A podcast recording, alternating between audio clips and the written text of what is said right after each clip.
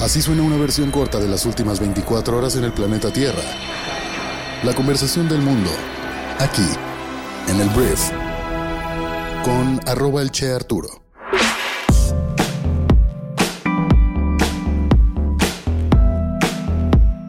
Muy buenos días, bienvenidas, bienvenidos a esto que es el brief para este viernes 24 de noviembre. En este podcast vas a informarte con un resumen de las noticias que debes conocer el día de hoy. Y yo soy Arturo Salazar, tu anfitrión para este día, pues que ya viene el fin de semana. Mira, gracias por estar aquí. Espero que hayas tenido un buen Thanksgiving. Si eres una persona que festeja el Thanksgiving, tenemos que hablar de diferentes temas que tienen que ver con la economía, el buen fin, el Black Friday, que es el día de hoy, otros temas internacionales. Pero bueno, muchísimas gracias por estar aquí y vamos a comenzar con esto, que es el brief. Comencemos hablando de noticias pues malas para la economía de nuestro país, porque la desaceleración que habría mostrado la inflación en México en los últimos meses al parecer se ha frenado. Este jueves el INEGI dio a conocer que en la primera quincena de noviembre la tasa de inflación anual se ubicó en 4.32%, un dato ligeramente mayor al 4.26% registrado en octubre, de acuerdo con el Índice Nacional de Precios al Consumidor. Es la primera vez que la tasa de inflación se muestra a la alza desde enero del año 2023.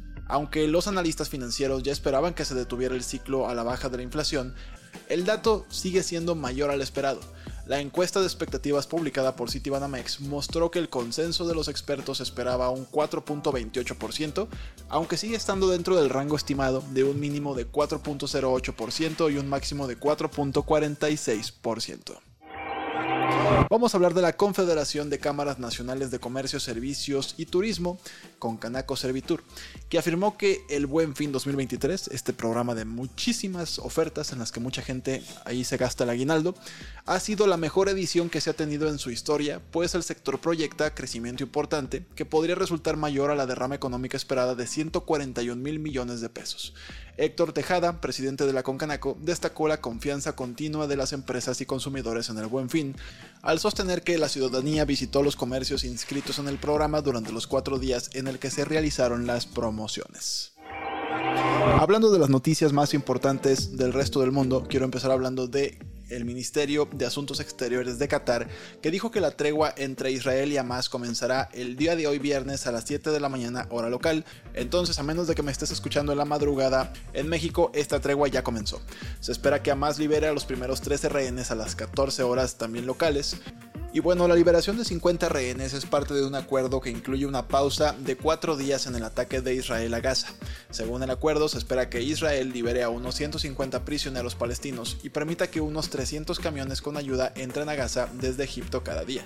Mientras tanto, Hamas dijo que el director del hospital Al-Shifa en Gaza ha sido detenido por Israel junto con otro personal médico. Israel afirma que el hospital sirve como centro de mando de Hamas. Vayamos a Estados Unidos porque está siendo acusado el alcalde de la ciudad de Nueva York, Eric Adams, de agredir sexualmente a una mujer en 1993, según una citación judicial presentada ayer. El documento no contiene detalles de la presunta agresión, pero nombra a Adams, la Oficina de Tránsito del Departamento de Policía de Nueva York y la Asociación de Guardianes del Departamento de Policía de Nueva York como acusados. Y la demandante busca un juicio y 5 millones de dólares en compensación. El Banco Central de Turquía elevó las tasas de interés 5 puntos porcentuales más de lo esperado hasta el 40%. La lira se recuperó con la noticia. La tasa de inflación anual es superior al 60% en Turquía y se trata del sexto aumento consecutivo desde junio cuando la tasa de interés oficial era del 8.5%, pero el Banco Central indicó que el ajuste terminaría pronto. Gerd Wilders dijo que intentaría convertirse en primer ministro de los Países Bajos tras la sorpresiva victoria de su Partido por la Libertad en las elecciones del miércoles. Se prevé que este Partido por la Libertad obtenga 37 de 150 escaños, lo que lo colocaría muy por delante de otros partidos. Sin embargo, en el muy fragmentado sistema político holandés, este partido antimusulmán, anti-inmigración y anti-Unión Europea, es de ultraderecha este partido y este candidato, puede tener dificultades para formar una coalición. El Ministerio de Finanzas de Alemania dijo que el freno de la deuda, que limita el endeudamiento neto federal anual a no más del 0.35% del Producto Interno Bruto nominal, se suspendería para 2023. La medida se produce después de que el Tribunal Constitucional Federal bloqueara retroactivamente una transferencia de 600 mil millones de euros de fondos originalmente destinados al COVID-19 a otros fines, lo que provocó una pesadilla presupuestaria. La Organización Mundial de la Salud solicitó oficialmente a China información sobre un aumento en los casos reportados de neumonía en niños. Los informes locales sugieren que los hospitales del norte de China están abrumados por los casos. Los funcionarios chinos han atribuido el aumento de las enfermedades respiratorias al levantamiento de las estrictas medidas contra el COVID-19. El SARS-CoV-2, el virus que causa el COVID-19, fue descubierto por primera vez en China por si lo habíamos olvidado. Una carta de investigadores a la junta directiva de OpenAI advirtiendo sobre un proyecto de inteligencia artificial general que podría representar una amenaza para la humanidad supuestamente contribuyó a su decisión de despedir brevemente a Sam Altman, el director ejecutivo.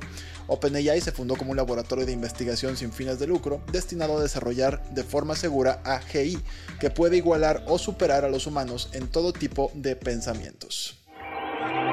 La gente de la pequeña ciudad de Livingston, Kentucky, vio frustrados sus planes de acción de gracias cuando un tren se descarriló este miércoles. El tren transportaba azufre fundido que se derramó y provocó un incendio que aún ardía el jueves por la mañana. Se pidió a los residentes de Livingston que evacuaran y bueno, la compañía de trenes CSX dijo que pagaría su alojamiento y una cena de acción de gracias. Buenas noticias para los mexicanos en el mundo. Pato O'Ward será piloto de reserva de McLaren en la Fórmula 1. Previo al inicio de actividades del GP de Abu Dhabi, el piloto regio Patricio Pato fue confirmado como piloto reserva de la escudería McLaren para la temporada 2024. Pato, quien se subirá al MCL 60 de Lando Norris la madrugada de este viernes en las prácticas libres 1 en el circuito de Jazz Marina, anunció la noticia, la cual se une a su ascendente trayectoria hacia la Fórmula 1.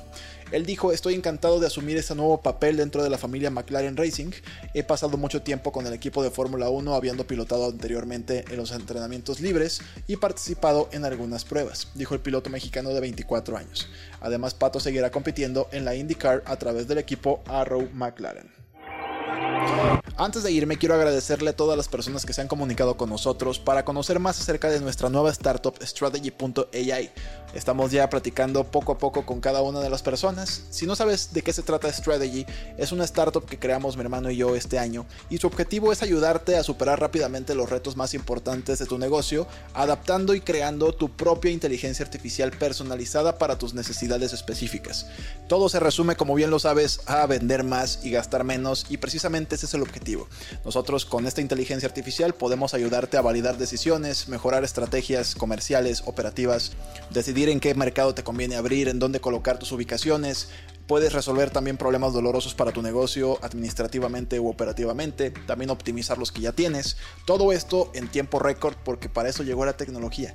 Y aquí la ventaja es que hacemos algo especializado para ti.